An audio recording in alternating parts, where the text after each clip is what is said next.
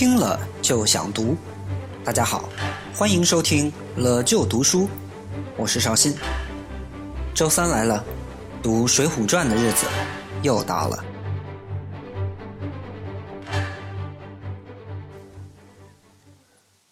在第二集里，咱们讲到，在《水浒传》的七十回里，给梁山一百零八位好汉做了一次期末大排名。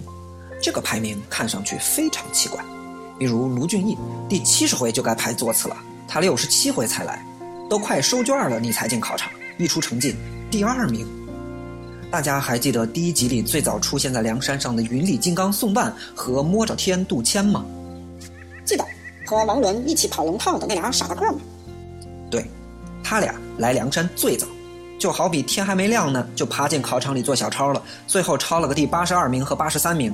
老师，那是不是因为人家卢俊义平时学习就好，本事就大呀？也不是那么简单。比如梁山好汉平日里小测验成绩最好的叫做张青，大家注意了，梁山上有两个张青，一个是青菜的青，外号菜园子，连他老婆都打不过。他老婆呢，就是母夜叉孙二娘。祖传开黑店的，这夫妻俩原先在十字坡开黑店卖人肉包子，期末排名都在一百名开外，属于典型的学渣。还有一个张青，带三点水，清水的清。此人除了枪法高超，还有一手扔石子儿的绝活，百发百中。而且关键是你都不知道他的石子儿是从哪儿发出来的。跟这个张青打架，还没等你靠近呢，一个石子儿莫名其妙就出现在你脑门上了。也有挨了石子儿硬扛着没倒的，他一枪刺过来，好家伙，搁着窝里又飞出一个石子儿来，砸在你的鼻子上，咬牙硬扛着，绕到他后边打吧。只见一个石子儿仿佛从马屁股里崩出来一般，正中你嘴唇，真扛不住了，咱跑吧。朝着你后脑勺又来了一石子儿。老师，这人有毒啊！张青因为这一手飞石绝技，人送外号墨羽剑，也有念梅羽剑的，说他的石子儿跟没有羽毛的剑一样快。念墨羽剑的呢，更有文化一点。是借用了汉朝飞将军李广把箭射进石头里，连羽毛都看不见了的典故，说他的石子儿打的是又准又狠。这墨羽剑张青本是朝廷派到东昌府和梁山作战的猛将，凭着一手很快准怪的飞石绝技，一天之内接连打败梁山十五员大将，其中还包括期末排名第八的双边呼延灼，排名第十二的朱仝，真可谓是梁山单挑王，学霸中的巨无霸。结果期末排名仅在第十六位，那是这不科学啊！期末排名有黑幕吧？哎，你还真说对了。喜欢张青的可以直接翻到《水浒传》第六十九回读一读。咱们今天呀，先来聊聊这梁山排名的黑幕和门道。在《水浒传》里，梁山好汉的排名看上去不是人为的，是天意如此。在第七十回里，宋江带领梁山好汉们祭天拜神，祈求保佑，结果发生了这么一件。大事儿。是夜三更时候，只听得天上一声响，如裂帛相似，正是西北前方天门上。众人看时，直竖金盘，两头尖，中间阔，又唤作天门开，又唤作天眼开。里面毫光射人耳目，霞彩缭绕，从中间卷出一块火来，如烤老之形，直滚下虚黄潭来。那团火。绕潭滚了一遭，竟钻入正南地下去。此时天眼已合，众道士下坛来。宋江随即叫人将铁锹、锄头掘开泥土，跟寻火块。那地下掘不到三尺深浅，只见一个石碣，正面两侧各有天书文字。宋江提议要拜神，正好就拜出个天书来，哪有这么巧的事儿？更巧的是，天书这种东西是个人都看不懂。可宋江身边偏有一个姓何的道士，自称祖传就是看天书的，打娘胎里就认识，获得过国家天书辨认等级十级专业认证。更更巧的是，何道士辨认完以后说，天书上写的就是这回咱们班期末考试的大排名啊！梁山一百零八人的名字都在，一个不多，一个也不少。旁边还登着梁山的广告，一边写着替天行道，一边写着忠义双全。你敢说这个天书不是梁山赞助的吗？关键问题是，天书是谁赞助的呢？他为什么要这么做呢？多费劲呢！而且像天书这么扯的事情，造假太明显了。可是梁山一百多个好汉，怎么还偏偏都信了呢？要回答这两个问题，就不能不从梁山的形象变化讲起。乐就读书，听了就想读。收听更多读书节目，请关注本文微信公众号。获取更多语文资料干货，请扫图文下方二维码进群。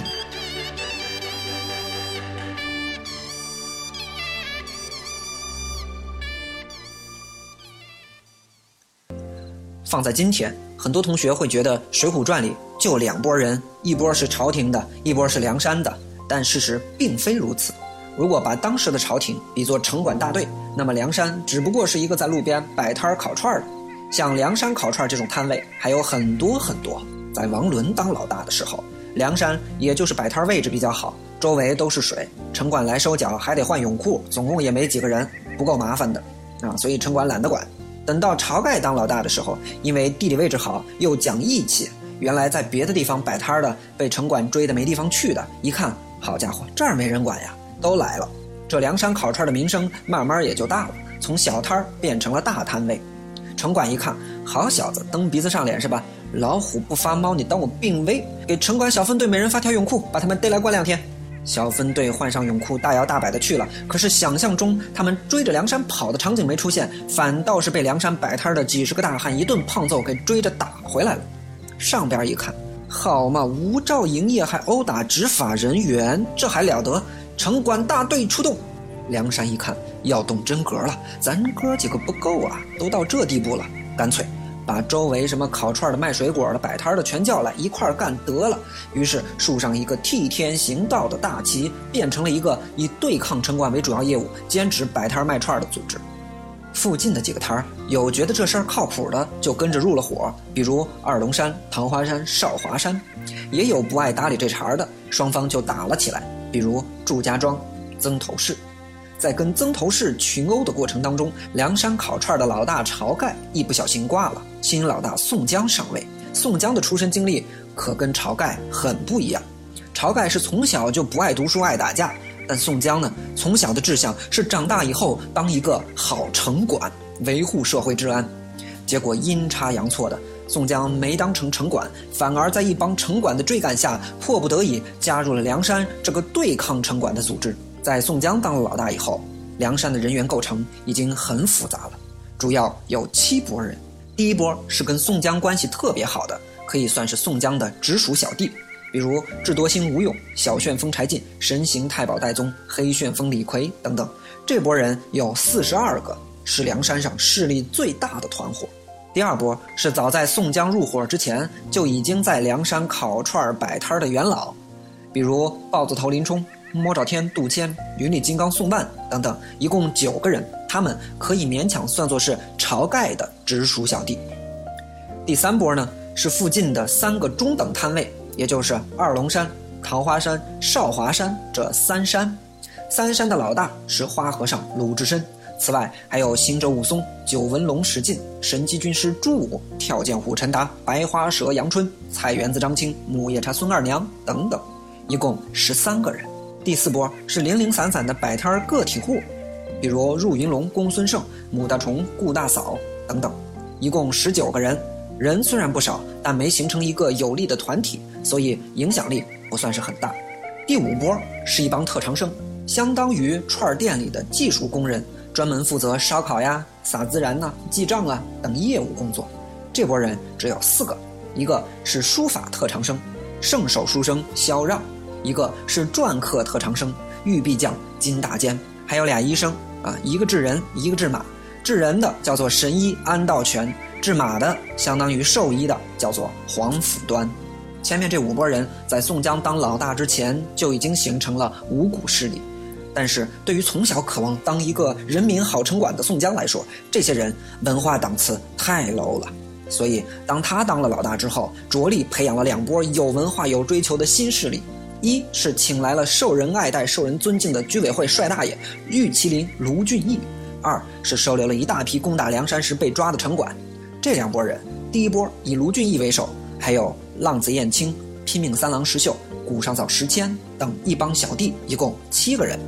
第二拨人原本都是正式公务员，文化水平高，打架能力强，比如大刀关胜、双鞭呼延灼、墨羽剑张青等等，一共十四个人。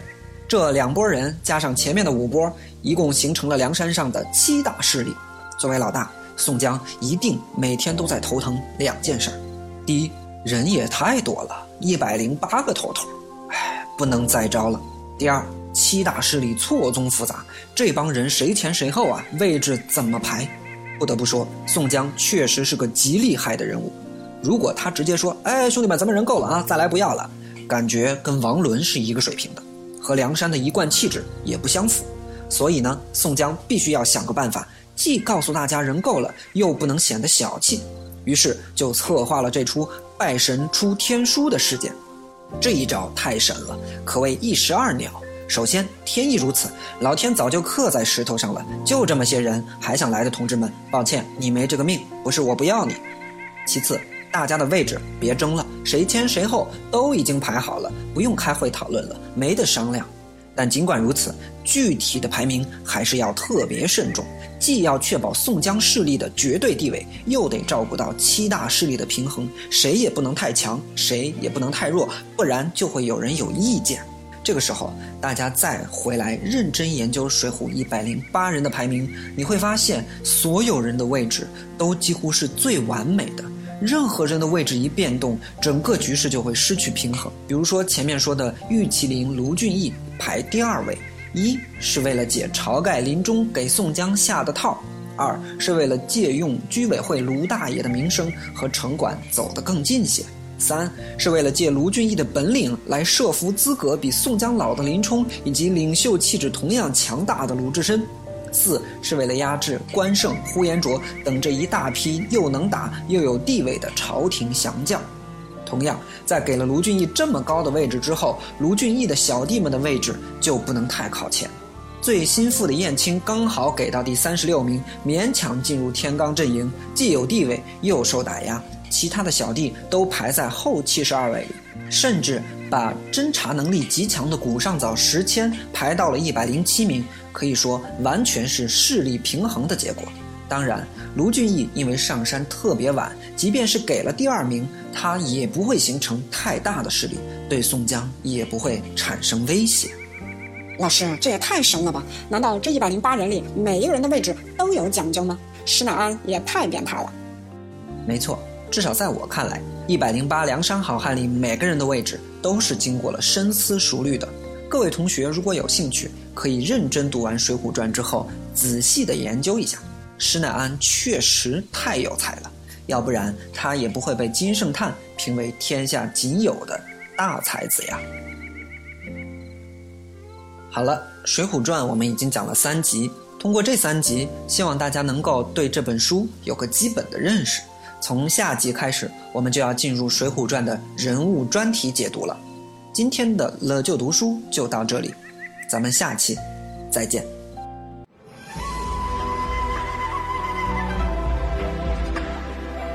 了就读书，听了就想读。收听更多读书节目，请关注本文微信公众号。获取更多语文资料干货，请扫图文下方二维码进群。